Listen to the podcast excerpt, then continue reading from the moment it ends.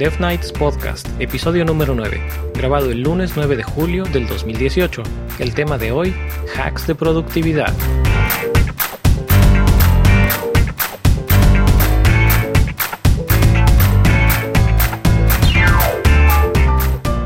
Hola a todos, yo soy Eric. Y yo soy Mike. Y esto es Dev Nights Podcast, un espacio para platicar de programación, tecnología y otras ñoñerías. Hola Mike, ¿cómo has estado? Muy bien, Eric. ¿Y tú qué tal? También bien, fíjate, con mucho calor. Ya estoy de regreso en, tierras americanas, con mucho calor. Pero bien, afortunadamente ya tenía tiempo que no nos escuchábamos, porque han de saber que la semana pasada fue episodio grabado con trampa. Pero bueno, lo grabamos y lo publicamos y aparentemente hubo a quienes les gustó y hubo comentarios interesantes. sí, estuvo bien. Sí, la verdad es que me gustó el episodio anterior porque me sacó de mi área de confort. Entonces, como yo no sabía nada, no sé a la fecha gran cosa de Java, fue, fue estar tratando de no meter la pata, de decir algo que no tuviera sentido, pero al mismo tiempo, pues seguir la conversación, hacer como que más un formato entrevista-ish. Así que estuvo interesante. Órale, qué, qué chido. Sí, lástima que no pudiste estar, hubiera, le hubieras dado un, un buen toque al, al, tema. Sí, no, pero tampoco es como que sepa mucho de, de Java, entonces iba a estar un poco como, como tú, yo creo. bueno, pero esta, esta semana estamos de regreso con nuestros temas favoritos, que son productividad y uh. hacks y formas de trabajar menos, o bueno, de hacer menos para trabajar más. Exacto.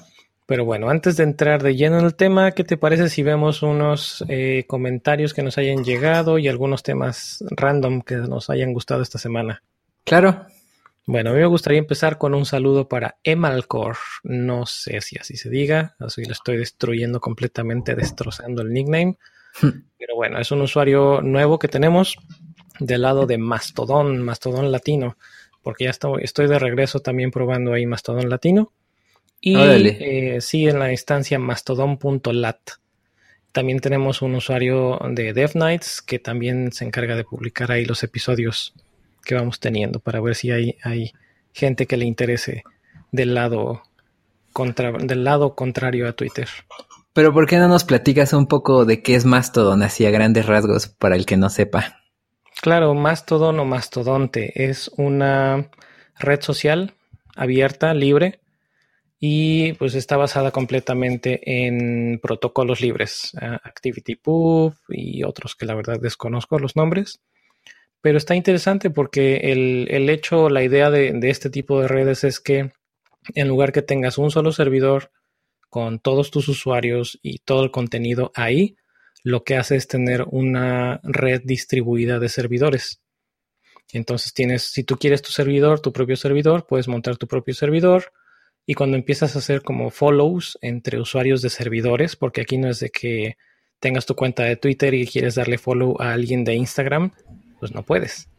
Estamos de acuerdo. Claro. Porque son servicios opuestos. Bueno, no opuestos, pero son servicios diferentes de diferentes compañías.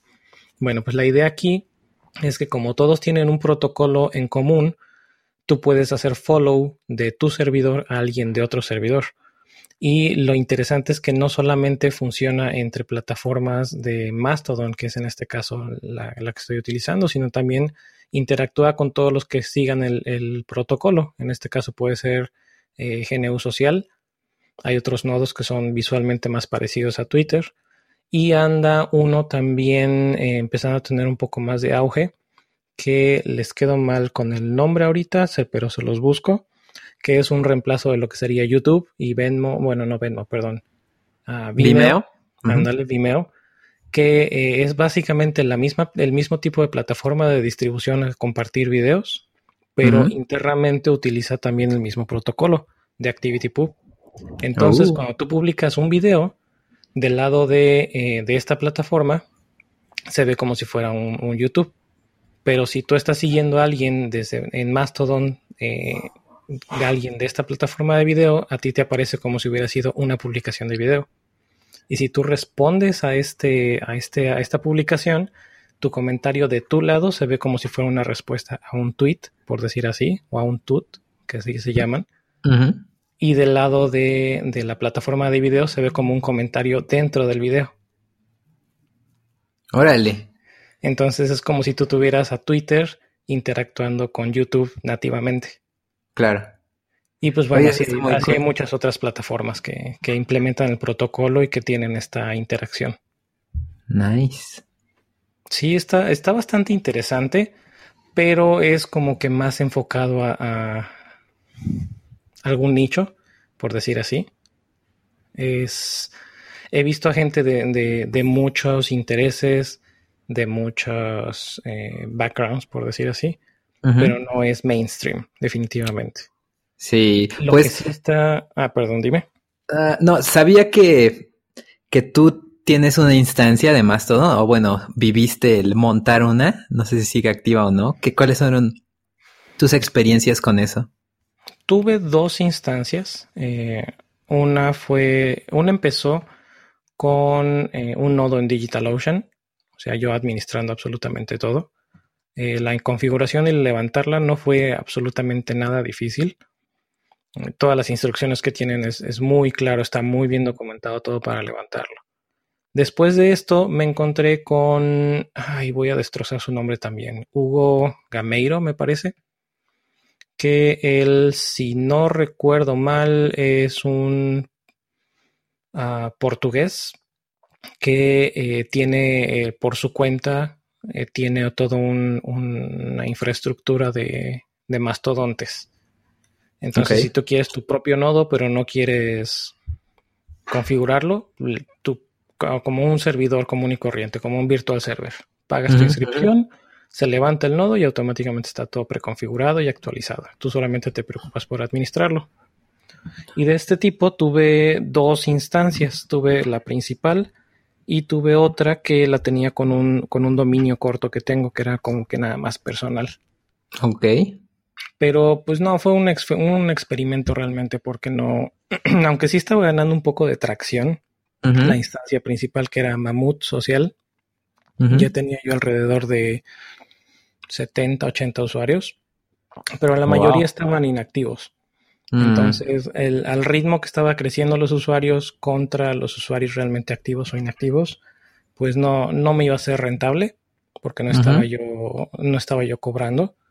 Eh, hubo un par de donaciones que fue de hecho lo que ayudó a extender el tiempo que estuvo viva la instancia, pero pues no, o sea, yo avisé a mis usuarios como con dos meses de anticipación que la instancia ya iba a dejar de funcionar definitivamente, era lo que estaban las donaciones manteniéndola, y que si había algún interesado o alguna interesada, pues adelante, yo estaba dispuesto a ceder dominio, configuraciones, administración, etcétera, pero pues no, no hubo nadie que se interesara de lleno al reto y pues ahí, ahí murió.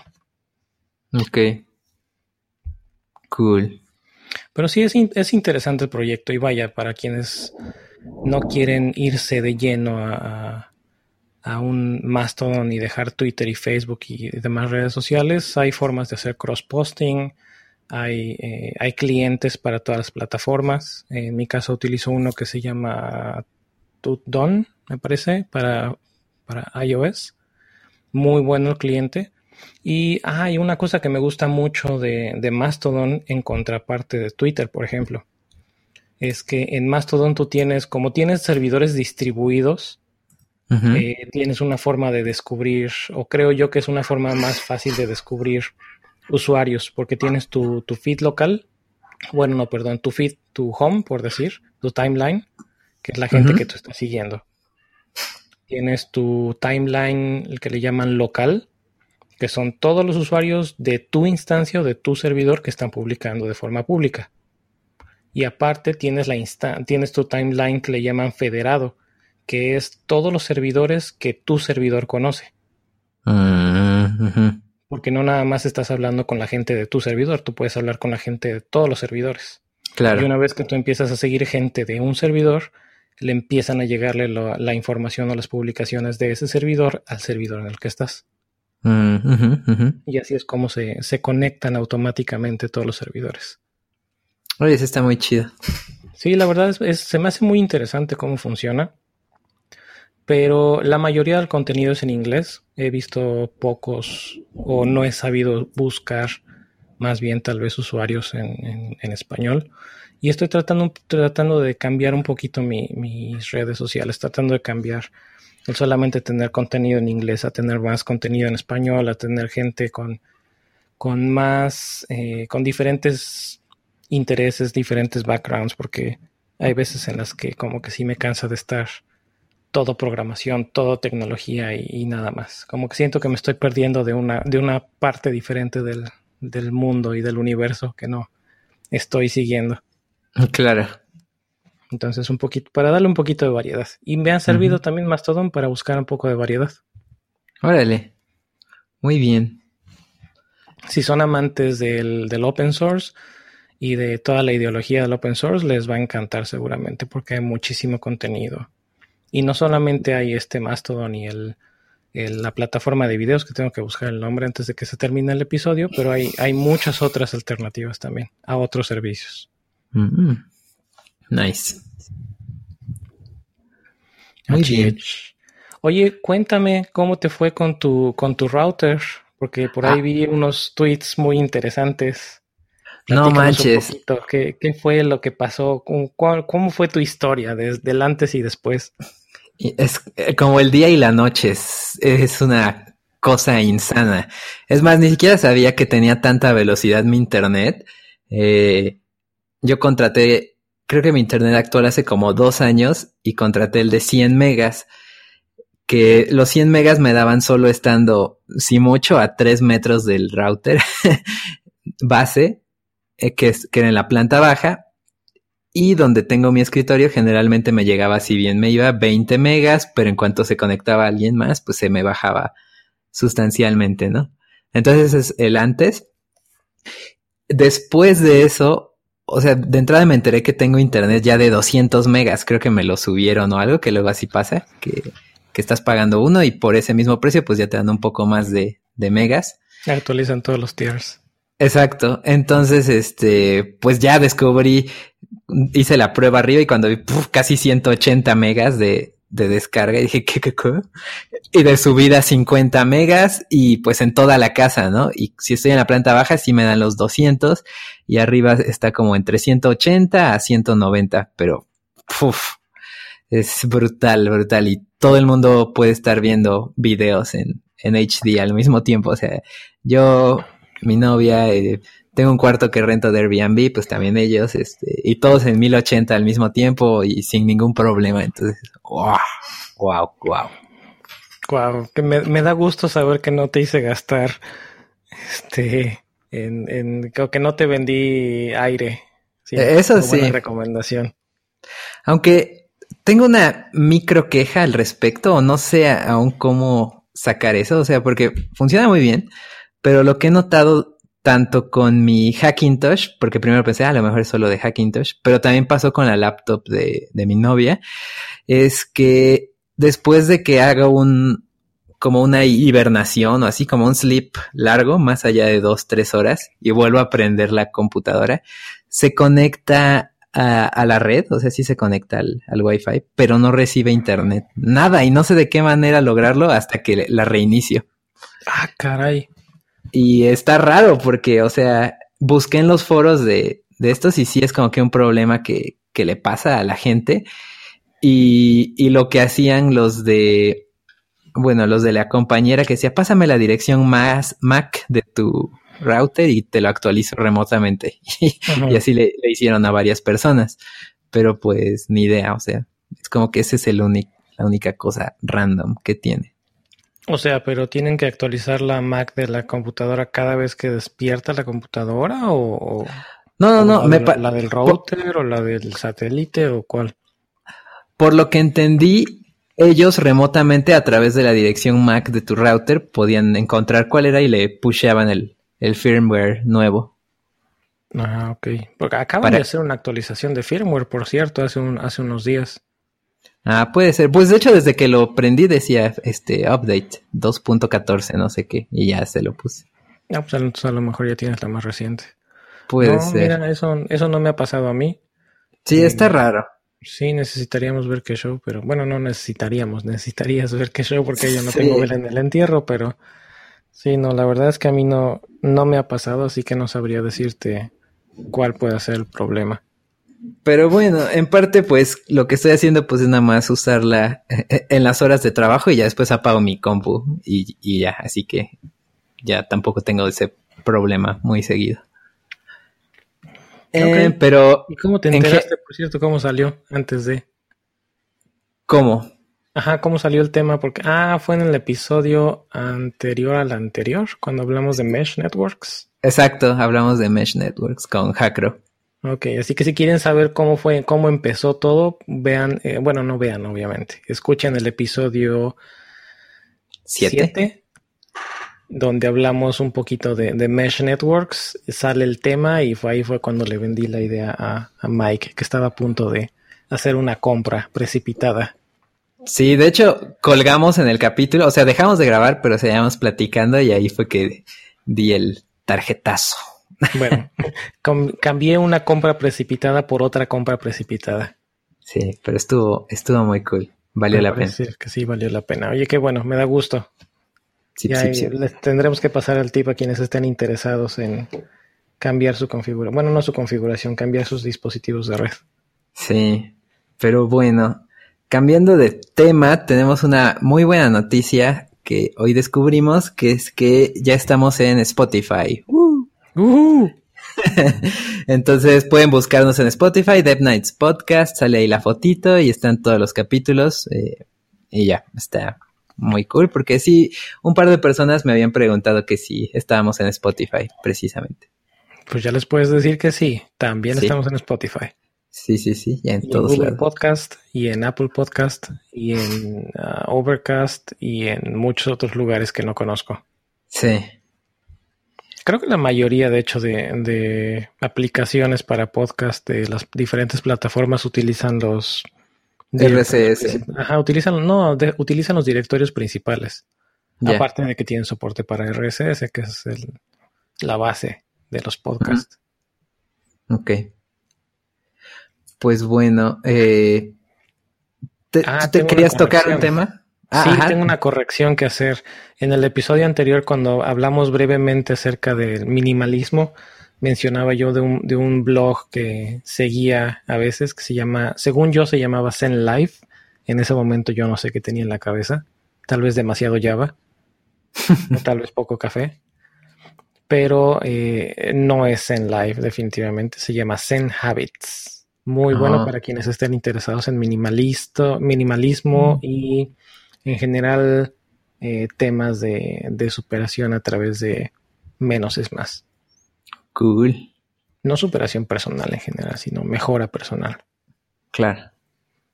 Ah, bueno, y yo, últimas tres comentarios. Son tres links de, de GitHub, bueno, tres repos que encontré. Muy interesantes. El primero se llama React SVG Morph. Entonces, lo que hace eso es transicionar entre dos SVGs eh, de manera fluida. Entonces, por ejemplo, eh, un ejemplo que tienes tu, botón de play, le picas y se vuelve un botón de pausa, ¿no? O se vuelve un botón de fast forward. Entonces ese tipo de animaciones está muy interesante, sobre todo porque, por lo que vi, los SVGs no tienen que tener el mismo número de, de pads o de, bueno, como de, ¿qué será? De vectores, por así decirlo. No sé cómo se llaman, pero son los puntos, ¿no? Las coordenadas. Exacto, que generalmente en muchas soluciones ah, necesitabas tener el mismo número de, de pads. Y había una solución de, ¿cómo se llama? De GZAP, que son una librería de animaciones, que es open source y gratuita, pero ellos tienen un tier de, como de herramientas extra que cuesta, creo que es 100 dólares o algo así y había una que era para hacer eso, pero obviamente pues era solo con la licencia y pues ya con eso ya nadie la usaba. En cambio esta de, de React SVG Morph pues está con la licencia MIT y, React está muy cool para, para todo este tipo de cosas que le dan un plus, ¿no? Al, al UX y al UI. Definitivamente. Estaba yo sorprendido del eh, me tocó hacer unos cambios en un, bueno, no unos cambios, me tocó hacer un, de nuevo un componente de ventana modal en la aplicación en la que estamos trabajando con Angular. Y me gustó ver la forma que Angular tiene para manejar también algunas animaciones a través de los mismos componentes. Cuando estás definiendo tu componente, puedes decirle transiciones o, animaciones. Y me parece que Angular las traduce a, estándares de animación web. Muy fácil de hacerlos, la verdad y pues, bastante potentes. Nice, nice. Pues. Y no tengo que batallar con animaciones en CSS. Nadie quiere hacer eso. Nadie. Pero bueno. Si alguien quiere, me avisan para, para que me enseñen. Sí.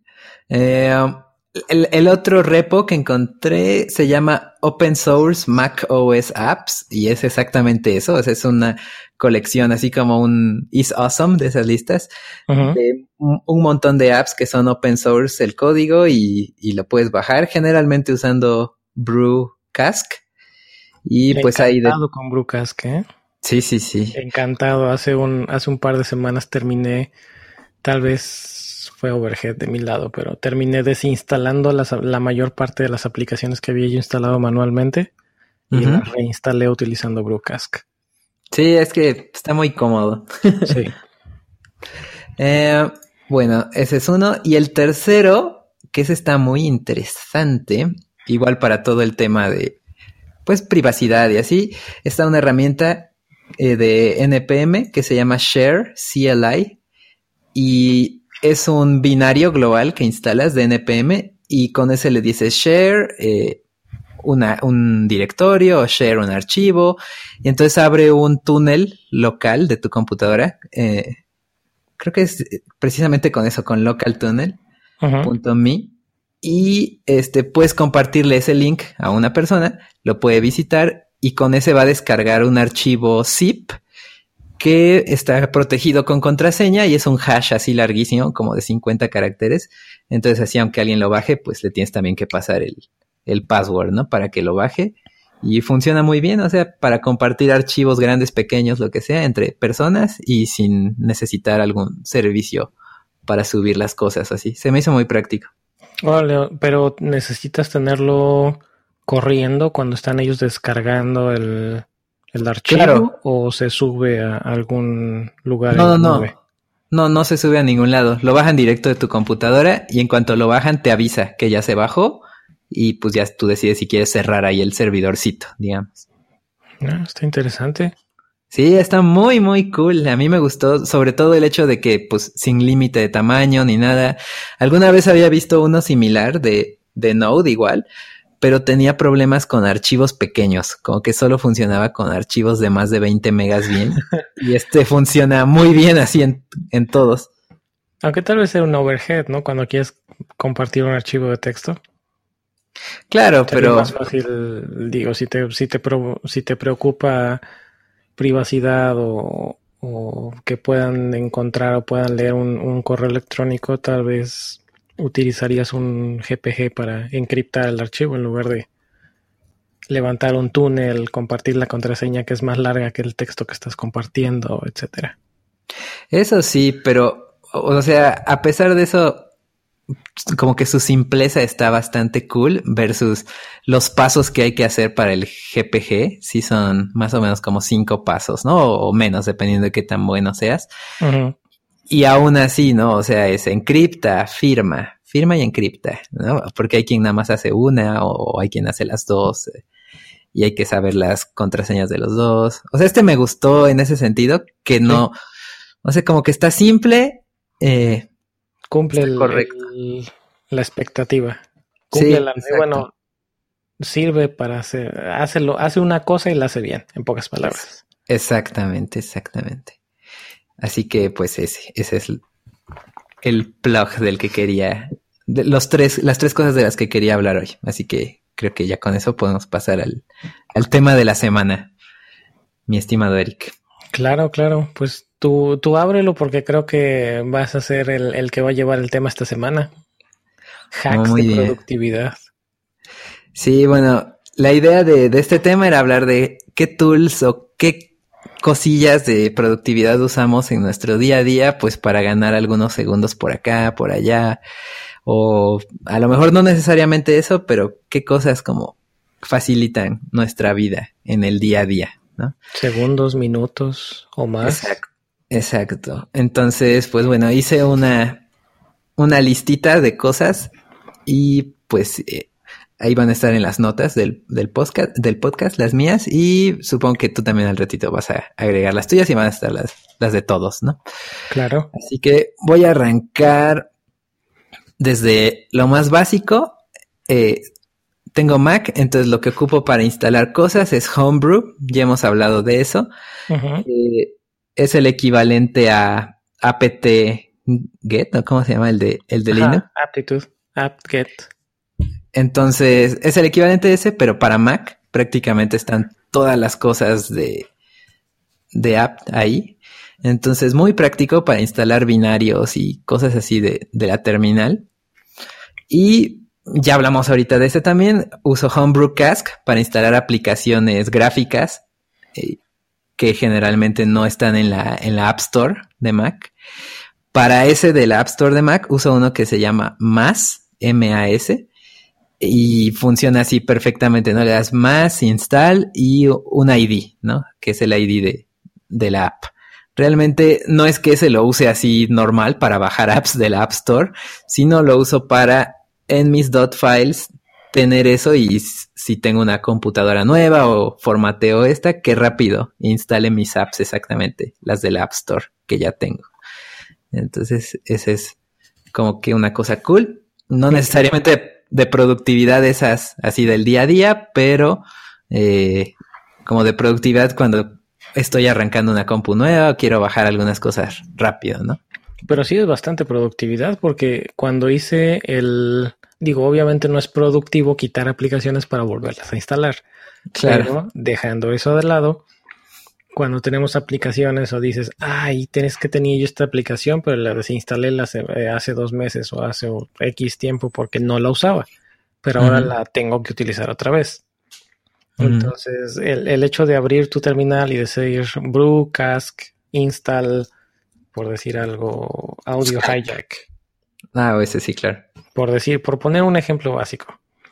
Y que la terminal se encargue de hacer todo. Entonces, ya no tienes que ir a la, acordarte de la página, ir a la página, encontrar el link para descargar la aplicación, descargarla, eh, abrir el DMG, copiar la aplicación, borrar el DMG, bueno, desmontar y borrar el DMG y luego ya abrir tu aplicación. Todo es directo desde la terminal y si la quieres desinstalar, es lo mismo, brew, cask, zap y la aplicación. Boom. Sí, borra todo. Zap sobre un install all day. Entonces es, está bastante, bastante bueno. Al comentario que haces que es parecido a, AppGet, sí es parecido, pero no es necesariamente lo mismo. Porque en el, caso, de, en el caso de Ubuntu o de los Debian, pues tienes un repositorio de aplicaciones que ya están ahí en ese repositorio. Y aquí más, más bien este se encarga de ir a la página donde está la aplicación, descargarla, chequear el, el checksum para ver que no sea un binario diferente, un comprimido diferente y después instalarla. Claro. Pero es, es la misma idea. Sí, y un gran beneficio de Homebrew y Cask y todo es que lo instala en tu carpeta local, entonces no tienes que poner sudo ni nada de eso. Entonces también está cool del lado, pues como de seguridad, ¿no? Digamos, no, no se va más allá de, de tu carpeta de inicio, ¿no? No, va. Entonces, Salvo que estés instalando algún driver específico. Claro, sí, en ocasiones sí te pide, pero... No hay de otra. Eh, y hablando de eso, de sudo, eh, también en mi día a día pues ocupo mucho cosas de Node, NPM.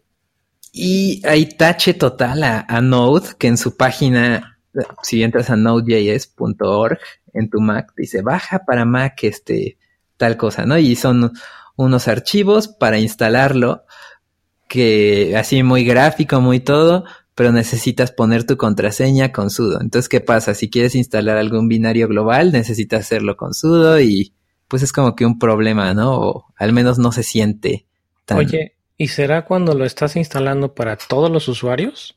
o cuando lo estás instalando para solo tu usuario?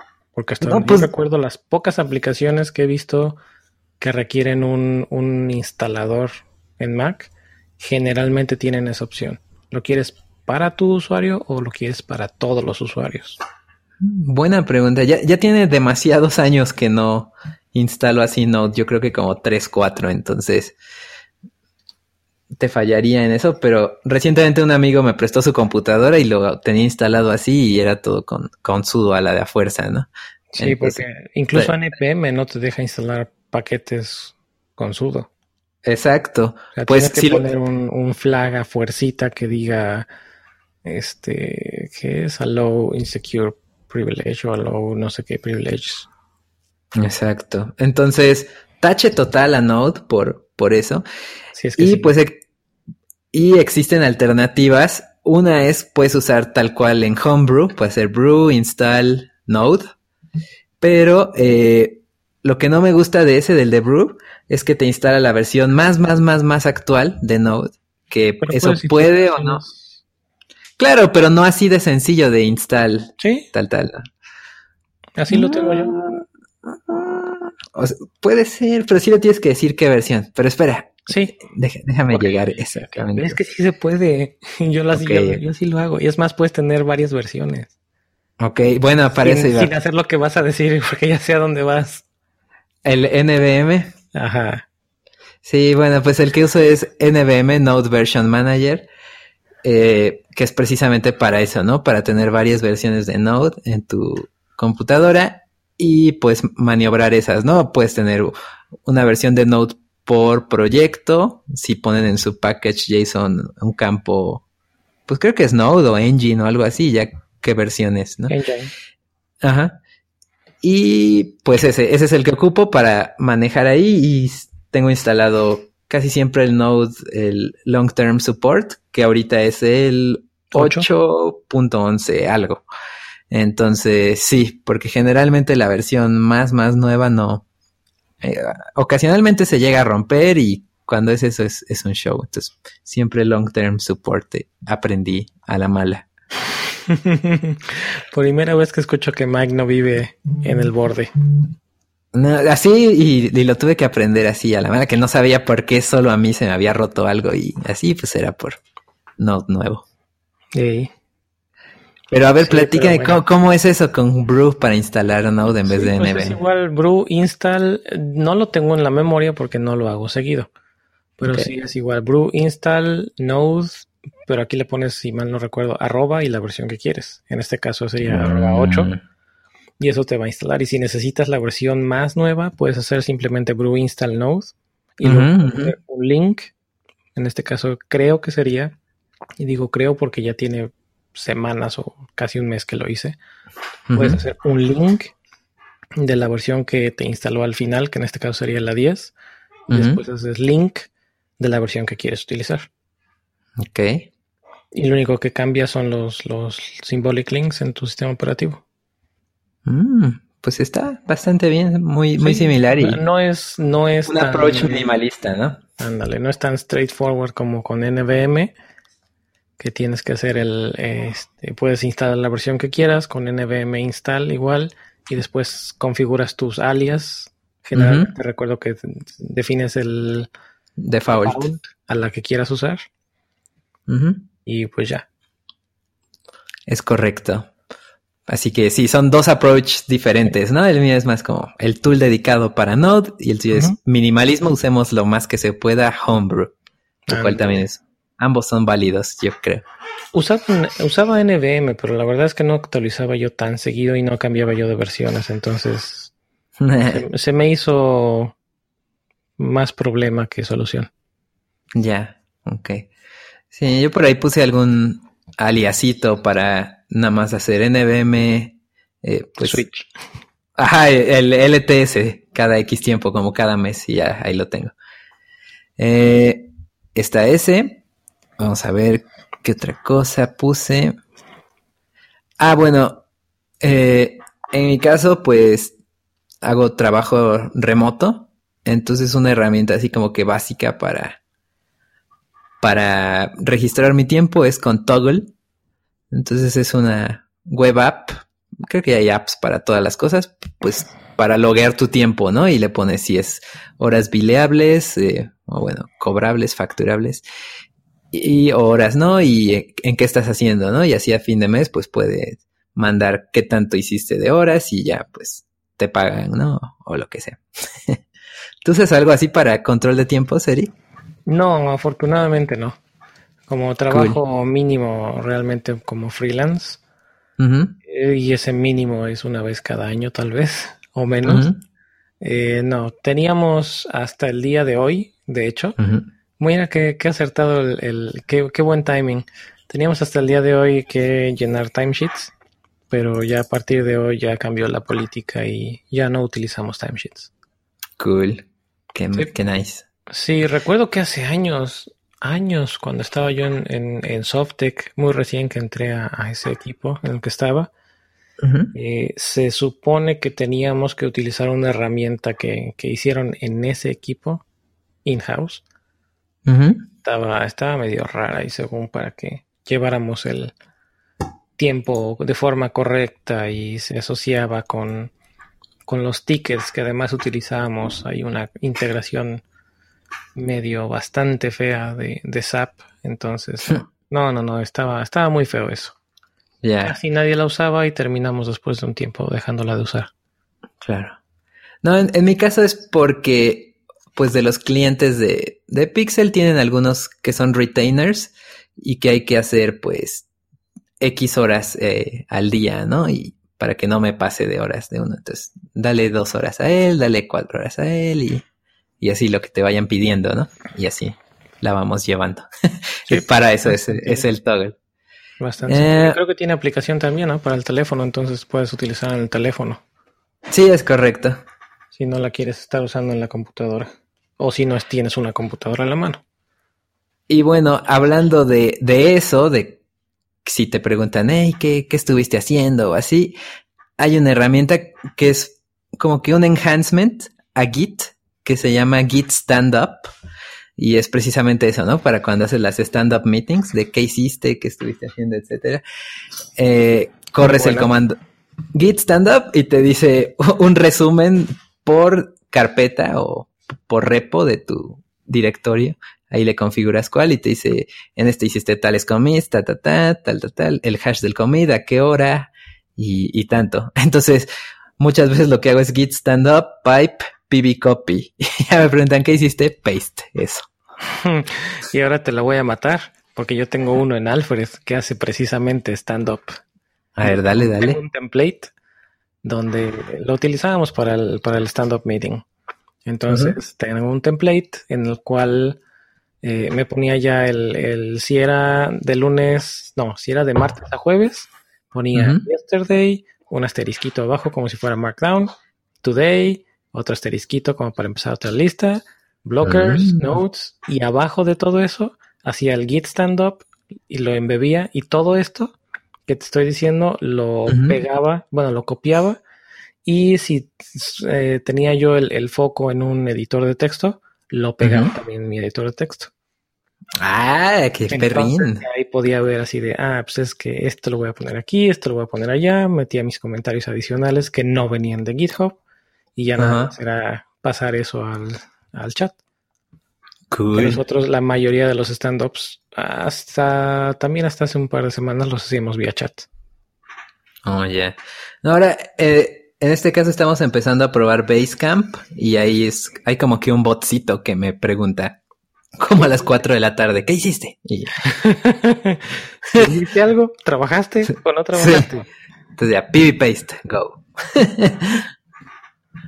Pero bueno. Ah, y el eh, stand-up estaba genial porque, este, si por ejemplo es lunes, pues yo esperaría que no hubieras trabajado el fin de semana. En mi caso yo no trabajo fines de semana.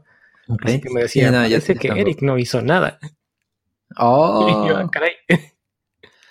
¿No has visto? ¿Qué? Con el de Git stand-up. ¿Nunca lo has corrido cuando no tienes commits este, el día anterior? Mm, es muy raro que no tenga commits. Así que. O sea que si es lunes, ¿tienes commits del domingo?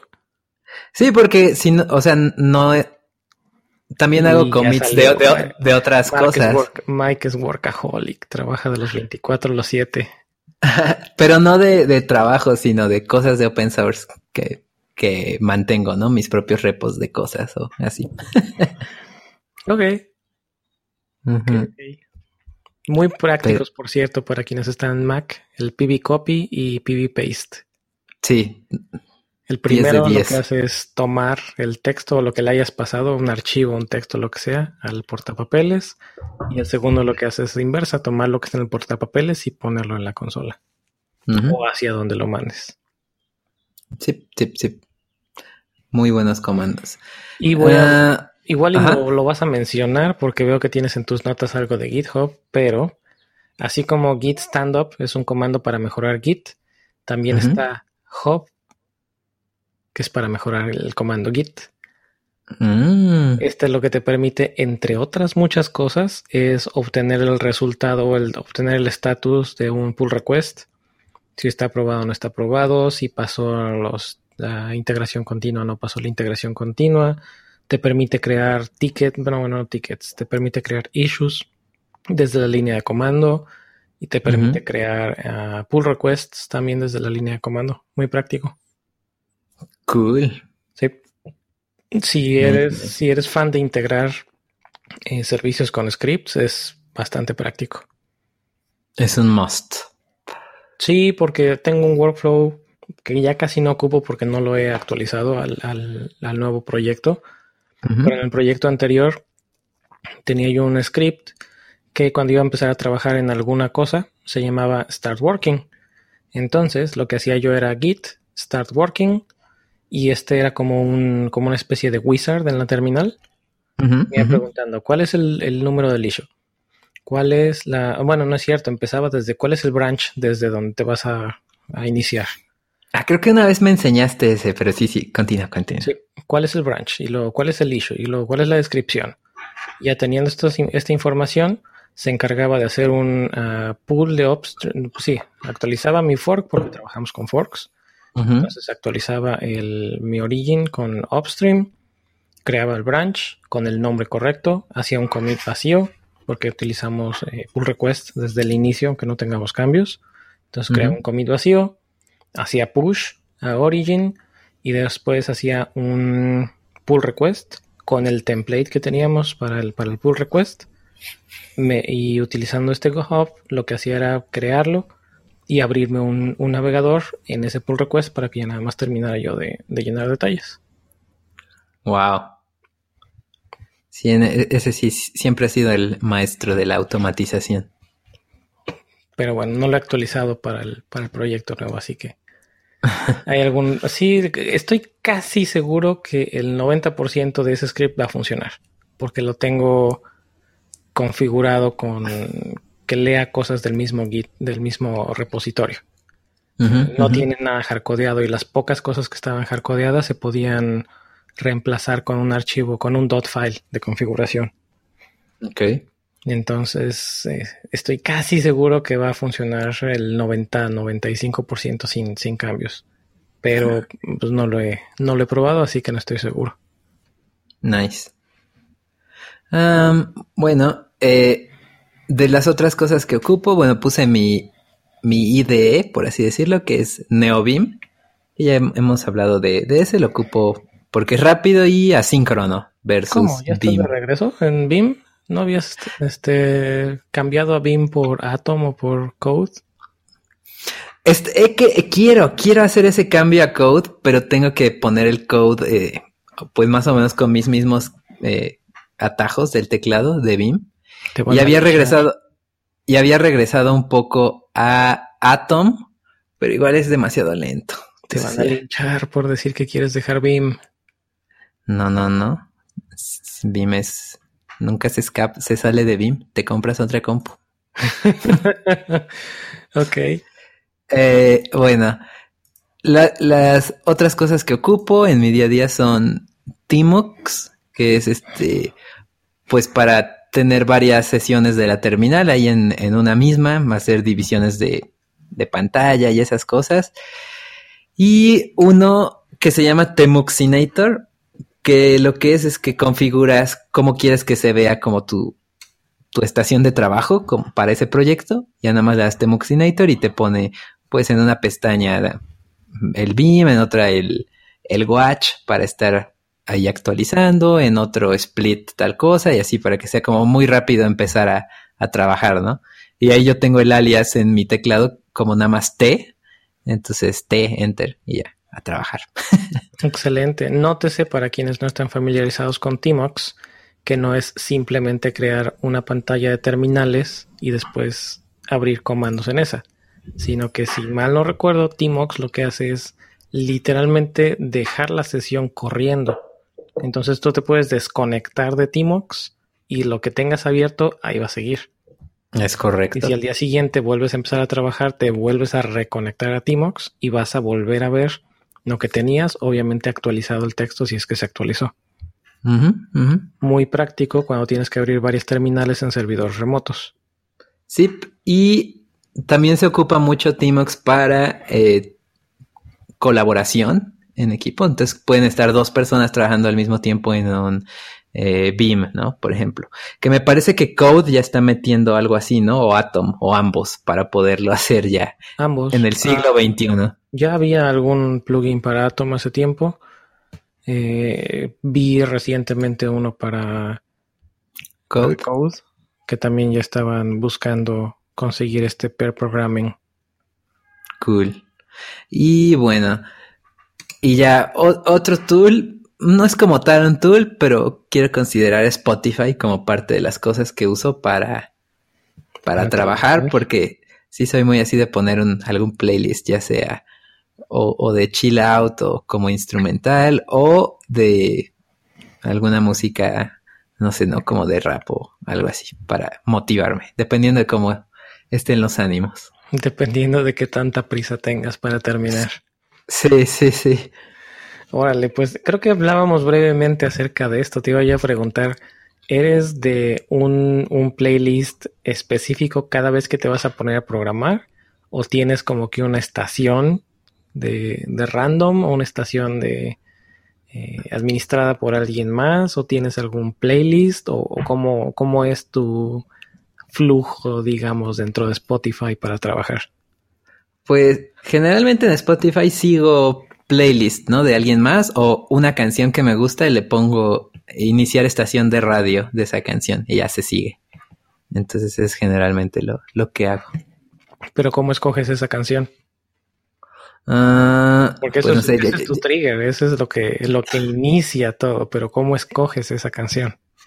Pues es, un gran Inception. No sé, pues en alguna que, que escuche en algún lado, o de alguna misma lista, o, o, alguna que ya traiga en mi mente, ¿no? Como que la esté cantando desde antes de empezar. Ajá, con eso la pongo y radio, vámonos. Ok, entonces no eres de tu propio list, playlist, es más bien la canción o el ritmo que traigas en la cabeza y es lo que arrancas.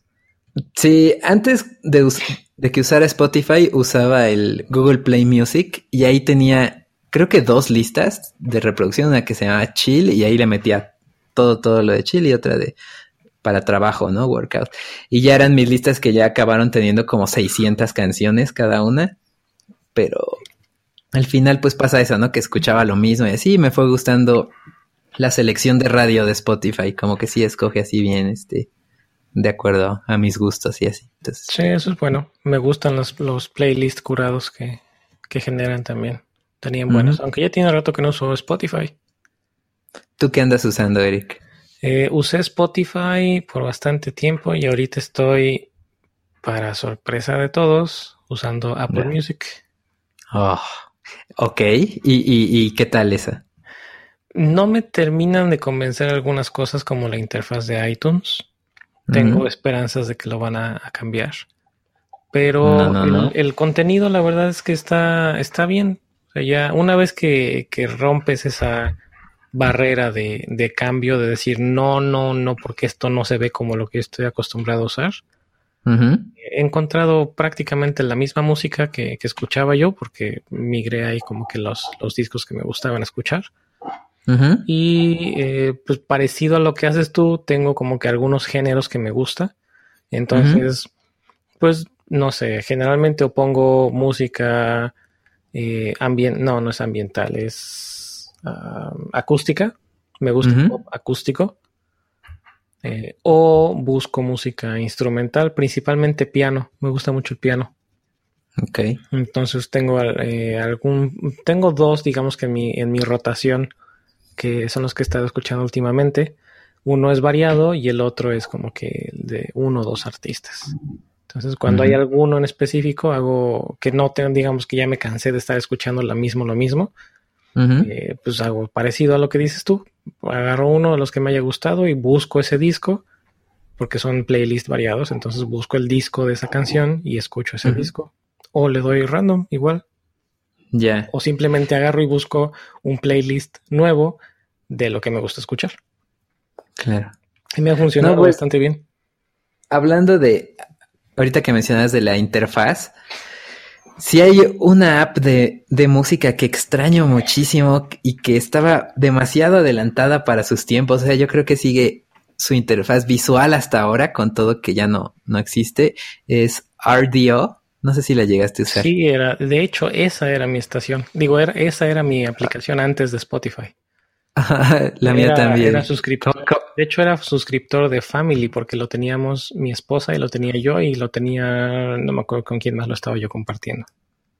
Sí, yo, yo también, sí, es que él estaba hermoso, estaba hermoso, no puede ser y que nadie se ha puesto las pilas y es, esa cosa la descontinuaron como en el 2013 o 12, algo así, ¿no?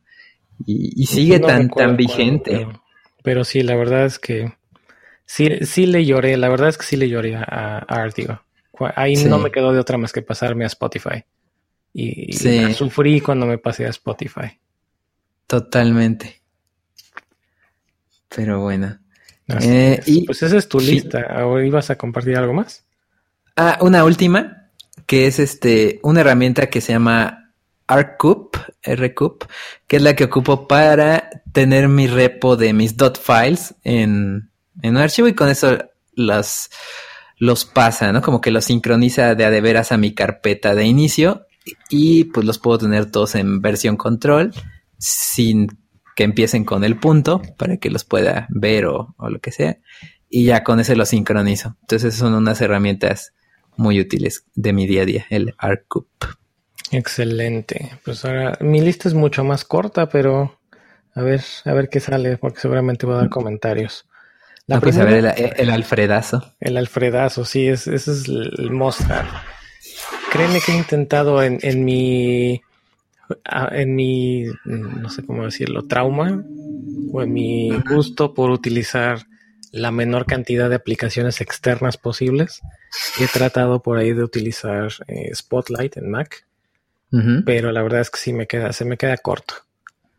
Eh, se me queda corto porque no tiene tanta, hasta el momento no tiene tantas configuraciones que me ayude a, mejorar eh, mi flujo de trabajo. Entonces, definitivamente, cada vez que, quito Alfred, duro poco y vuelvo a, vuelvo a caer en Alfred. Así que sí, no, Alfred es, mi, herramienta principal. Ese command space para, abrir Alfred es, es mi must have. Y cosas que tiene Alfred con las que no, de las que no puedo dejar de vivir, pues lo básico es eh, el reemplazo inicial de Spotlight para abrir aplicaciones. Porque más que estarme yendo a la barra de, de, al dock para abrir las aplicaciones, o más que estar abriendo, eh, creo que se llama Spotlight, no. Eh, bueno, no me acuerdo cómo se llama. Cuando abres todo como si fuera el estilo, todos los iconitos como si fuera la Mac. Ah, digo, la Launchpad. Ándale, en lugar de estar abriendo el Launchpad, yo lo que hago es nada más Command Space, empiezo a escribir y muchas veces son las mismas aplicaciones las que abro constantemente porque la Mac la uso prácticamente solo para trabajar. Entonces, cuando pongo una letra, pues es casi siempre una o dos letras lo que tengo que escribir para que esté ahí mi aplicación. Luego tengo eh, búsquedas. Igual, esté en la aplicación en la que esté, puedo abrir Spotlight, empiezo a escribir algo y si no hay ningún match, me selecciona mi buscador. Y ya desde ahí abre el buscador y abre Safari, que es mi navegador por default para todo menos para programar. Y, eh, ahí tengo acceso rápido y directo a búsquedas en general o a una búsqueda en la Wikipedia o a una definición de una palabra cuando no sé qué significa para traducirla incluso con el diccionario de Mac o cuando no estoy seguro cómo se escribe pues tengo spell empiezo a escribir la palabra y aunque la escribe mal ahí me da las, las eh, opciones para las que podrían ser match a lo que estoy buscando nice. Calculadora rápida, igual que el Spotlight, eso no es nada nuevo. Contactos, también puedo buscar mis contactos, así como en Spotlight. Y los puedo, ah, solo que aquí los puedo ver directamente desde Alfred, no tengo que abrir la aplicación de contactos. Mm. Em, uno que me ha gustado muchísimo, y he probado otras herramientas independientes, pero pues si ya tengo Alfred y lo hace, ¿para qué quiero otra? Es un Clipboard Manager. ¿Qué es esto? Vamos a decir que tienes que copiar 3, 4, 5 cosas diferentes. Pues copias la primera, se te olvida que no la has pegado, copias la segunda y dices, ay, te tienes que regresar a copiar la primera otra vez, pegarla. Sí. ¿No? Entonces con el eh, Alfred tiene esta opción de que es un clipboard manager. Copias, copias, copias, copias. Y con un atajo igual de teclado, que en mi caso es Command Option C. Sí, Command Option C tiene un historial de todas las últimas cosas que he copiado. Entonces nada más, si quiero pegar algo que ya copié, es nada más hacer el atajo de teclado, buscar qué es lo que copié, enter. Y funciona para imágenes, para texto, para todo. Nice. Snippets también tengo muy pocos, pero no sé, si quiero escribir algo o es algún texto que escribo muchas veces, pues lo puedo poner en un snippet y lo, lo autocompleta Alfred o lo expande Alfred. Ok. Esa es de las principales. atajos rápidos al sistema, como abrir paneles de, panel de preferencias, poner la computadora a dormir, cerrar todas las aplicaciones, forzar el cierre de alguna aplicación. Todo eso lo, trae integrado. Y el, la cereza en el pastel, digamos, o el, core, lo, más fuerte de Alfred en mi, en mi caso es, son los workflows. Porque puedes, puedes configurar y puedes crear y puedes literalmente programar tu workflow. Entonces, alguna vez te mandé un screenshot, a ver si lo, puedo compartir después en, en Twitter, en, en, redes sociales, para que se den una idea de lo que tengo en, mi workflow. Tengo tres, seis comandos principales, de los cuales tres o cuatro tienen subcomandos para hacer otras cosas o, o preguntan algún input y luego después estos hacen otras cosas más. Eh, casi la mayoría terminan eh, abriendo un navegador, pero tengo uno para abrir rápidamente el repositorio. Ah, porque es de saber que como uso Safari tanto en la Mac como en, el iPhone, no me gusta tener eh, los favoritos de lo que uso constantemente, porque no se me hace que sean favoritos, son herramientas de trabajo. No estoy buscándolos en favoritos. Me gusta tener la barra. Bueno, en este caso no es la barra de favoritos, pero los favoritos recientes me gusta tenerlos limpios también. Así que todas las páginas que abro constantemente, que son GitHub, Jira, el repositorio local, básicamente esos eh, me gusta tenerlos independientes. En este caso están en un workflow. Así que tengo un comando para abrir local Ah, y como tenemos dos proyectos, aunque el, primero ya casi no lo usamos, pero también todos estos workflows funcionan tanto para uno como para el otro, dependiendo si utilizo control o no. Cool. Sí. Así que de aquí, pues puedo abrir el repositorio de trabajo, puedo abrir mi servidor local, puedo abrir eh, GitHub en la página de los issues que están listos, no es cierto, en la página de pull request que están listos para, para review puedo abrir la página de issues o si le doy un número, me abre ese issue en especial. Lo mismo para Jira, me abre mi dashboard o un issue en especial si le paso el número. Em, lo que te decía del, stand-up, aunque ya casi no lo usamos, pero si hago stand-up, esto se encarga de abrir el repo, bueno, de, leerle el estatus de, de Git stand-up, leer mi template y pegarlo todo en el editor de texto en el que esté. Mm. Sí. Ah, y de repente, bueno, no de repente, dependiendo de la URL que abra, si son eh, Jira, GitHub o alguna otra URL, las abre en Safari, o si son las de, desarrollo local, las abre en, Chrome. Ah, eso está, eso está muy interesante. Y pues para esto mismo, a quienes les interese hacer algo similar, pero no les interese Alfred, hay por lo menos dos navegadores que he visto en el App Store para Mac, obviamente. Uno se llama Browser Fairy, que es el que a mí me gusta usar, y hay otro que está más reciente, más, más, este, más nuevo, que hacen lo mismo. En lugar de tener Chrome o Safari como tu navegador principal, tienes este navegador que realmente no es un navegador, pero defines reglas. Le dices, ah, todo lo que empiece con localhost, ábrelo en Chrome, todo lo demás, ábrelo en Safari.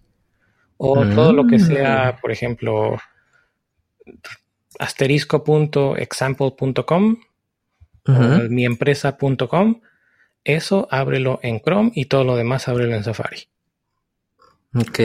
Esta es una, aunque ya con este flujo de, Alfred, pues ya no lo necesito tanto porque Alfred se encarga de, abrir lo que necesito donde lo necesito, pero la ventaja de estos navegadores es que funcionan en todo el sistema. Abras un link desde la terminal, desde, desde Slack, HipChat o lo que utilicen, no va a abrir en, el, lugar correcto. Ya. Muy prácticos. Cool. Eso está muy, muy interesante. Sí, es, esa es, eh, Alfred es realmente mi, herramienta principal de trabajo. Obviamente, pues están los editores, pero de eso ya hablamos en, el episodio de Stacks. Entonces, para, para productividad, Alfred. Ese es el principal. Ah, ya habíamos hablado de Rocket, que es para los emojis. A mí de repente me gusta meter emojis. estar abriendo el, Command Space. Así que con Rocket es genial para, insertar emojis. Um, Amphetamine, que se encarga de mantener la Mac despierta. Sí, ese también lo, lo tengo. La configuración que yo tengo es que mantenga la Mac despierta, pero permita que el display se apague. Entonces esto lo que hace es que cuando el display se apaga, la Mac se bloquea. Y como al fin de cuentas Apple fanboy, con privilegio, eh, tengo mi Apple Watch, entonces cuando yo estoy cerca de la computadora y hago algo, la puedo desbloquear sin tener que estar poniendo mi contraseña. Pero bueno, para quienes no tienen Apple Watch y tienen una Mac, eh, hay otras opciones. Hay una que se llama Knock Knock o Knock, que te permite hacer algo similar.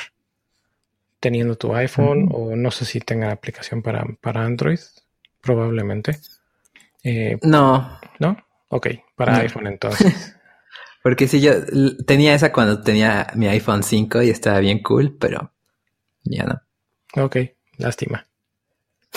pero recuerdo que había otra, solo que es así, no recuerdo el nombre.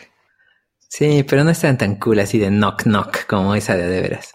Bueno, pero lo que estaba más cool todavía de Knock era que ya ni siquiera tenías que tocar la pantalla. También era por Ah. Te acercabas y cuando estaba, tú podías configurar la, sensibilidad de, la señal de Bluetooth. Entonces, cuando te acercabas, solita se, se desbloqueaba y cuando te alejabas, solita se desbloqueaba. Mm. Sí, quienes, tienen, quienes tienen Mac, iPhone y no tienen Apple Watch, esa también es una opción a considerar si quieren este tipo de, de desbloqueo, de practicidad. sí, ah, ¿qué más? Mm, Rescue Time, no sé si han escuchado Rescue Time. No, no, soy no soy tan fan de estadísticas, pero Rescue Time eh, básicamente lo que hace es una aplicación que está en background, está monitoreando qué aplicaciones estás usando y para el caso de navegadores tienes la opción de configurar que eh, monitoree algunas URLs o todas las URLs, no el contenido, solamente URLs y tal vez títulos. Y de ahí lo que hace es monitorear eh, durante el tiempo que tú le digas eh, en qué estás trabajando o si estás trabajando en pocas palabras. Y al final de la semana y obviamente mientras más tiempo lo tienes instalado, pues más, más datos, eh, más estadísticas vas a obtener. Y te da una comparación con, contigo mismo y con gente dentro de tu mismo rubro para saber qué tan productivo está siendo. Entonces, por default viene configurado con ah, redes sociales, son muy, te distraen mucho. Em, aplicaciones de programación son muy productivas. Eh, aplicaciones de correo electrónico y de chat son muy te distraen mucho. Entonces, conforme vas usando la computadora durante el día, durante la semana y durante meses y años, si es que lo ocupan durante años, te va a dar tus, tus estadísticas de durante tu día de trabajo, qué tan productivo fuiste. Mm, creo que esa la puso Pogues, ¿no? En algún momento en el Slack, o alguien la puso en el Slack hace no mucho. Pogues la, la llegó a comentar hace, no sé, semanas tal vez. Sí, la he ocupado y la, la, tengo aproximadamente desde hace como un año, creo. La volví a utilizar y pues sí, no es algo que reviso todos los días, porque tampoco soy tan estricto en cuanto a mis tiempos.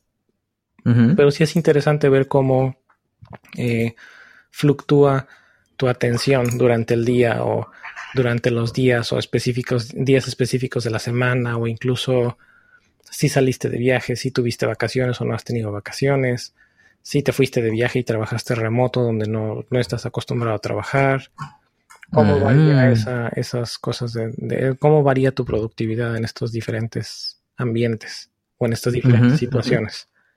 Y a la larga, pues te vas dando cuenta incluso de, ah, es que estoy pasando mucho tiempo en, no sé, en redes sociales. Según yo no lo hacía, pero aquí pues, me está diciendo que sí lo estoy haciendo, entonces pues tengo que hacer algo para cambiarlo. Tiene una opción que la verdad es que no nunca he utilizado que se llama eh, Get Focus, que lo que hace es bloquear todas las URLs, es como si fuera un proxy. Que bloquea todas las URLs durante un tiempo específico que, tú tienes marcadas como muy, muy distrayentes, que te distraen mucho. Entonces, según esto, te ayuda a, enfocarte. Ah, eso está cool. No lo he usado, así que la verdad no sabría decirte qué tan práctico sea o, no sea. Ok. ¿Qué más? Eh, Ay, la última es, creo que ya la habías comentado tú hace unos días o hace unos podcasts. Se llama Trash. Ah, claro, desde la terminal para reemplazo de, de RIMRAF de RM-RF. ¿Qué más? Nice. Pues ya, esas son creo que mis, mis, mis herramientas de productividad principales. Realmente soy más enfocado a estar escuchando música como tú, diferente plataforma, pero música a final de cuentas, a trabajar en mi editor de código. Yo no trabajo con BIM, pero trabajo con Code. Ok. Y Alfred. Sí, ahí, se notó mucho el, minimalismo que te caracteriza. Algo, algo. Así que, muy bien. Pues creo que eso es todo de con respecto a, al tema de hoy. No sé si quisieras agregar algo último, Eric.